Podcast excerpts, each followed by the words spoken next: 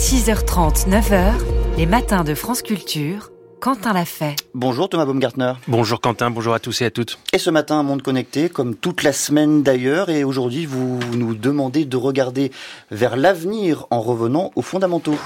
La libre circulation des données, l'échange horizontal, l'absence de hiérarchie, l'accès neutre au réseau, l'indépendance du cyberespace, certains s'en souviennent peut-être, ce sont quelques-unes des promesses de l'Internet des premiers temps, un Internet libertaire peut-être, mais utopique surtout. Le cyberespace est constitué par des échanges, des relations et par la pensée elle-même déployée comme une vague qui s'élève dans le réseau de nos communications. Notre monde est à la fois partout et nulle part, mais il n'est pas là où vivent les corps. Voilà ce qu'on pouvait lire dans la déclaration d'indépendance du cyberespace en 1996. Ce texte s'adressait alors au pouvoir public en tout genre et aux tentatives de régulation légale du réseau des réseaux, mais il pourrait s'adresser aujourd'hui aux GAFAM qui, euh, chacun dans son style, souhaiteraient privatiser l'Internet. Ils réussissent plutôt pas mal et sinon le privatiser, en tout cas y mettre des frontières et des péages. Par exemple, l'intérêt de Meta, la maison mère de Facebook, de WhatsApp et d'Instagram, c'est que vous ne sortiez pas de Meta. L'intérêt de Google, c'est que vous passiez votre Google Mail à un Google Doc et de préférence en naviguant sous Chrome, le navigateur de Google que vous utiliserez peut-être peut-être sur un Chromebook, l'ordinateur Google.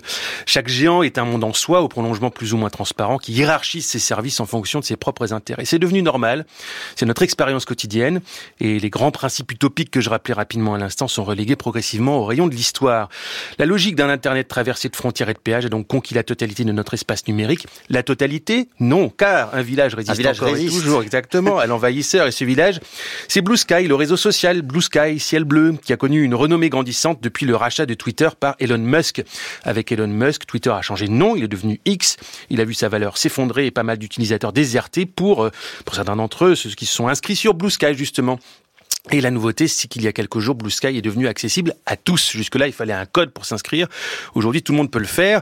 Euh, et donc, Blue Sky peut euh, désormais être totalement défini comme le concurrent de X. Mais alors expliquez-nous Thomas, quel rapport avec euh, l'esprit de l'Internet des premiers âges?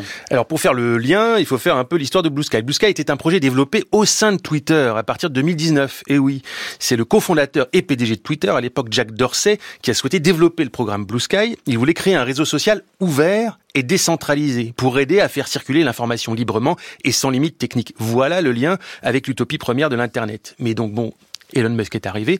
Avec lui, la logique était bien différente. Il s'agissait de maintenir bien haut les frontières et que les utilisateurs passent le plus de temps possible sur Twitter X sans en sortir. Et finalement, Blue Sky a pris son indépendance et s'est laissé croître régulièrement jusqu'à s'ouvrir il y a dix jours, donc à tous les utilisateurs sans restrictions. Jack Dorsey, qui est aujourd'hui au conseil d'administration de Blue Sky, a comme objectif de révolutionner le fonctionnement des réseaux sociaux et notamment en ouvrant le capot de Blue Sky. Ainsi, les utilisateurs peuvent aller dans l'onglet outils de développement de leur compte pour personnaliser leur expérience.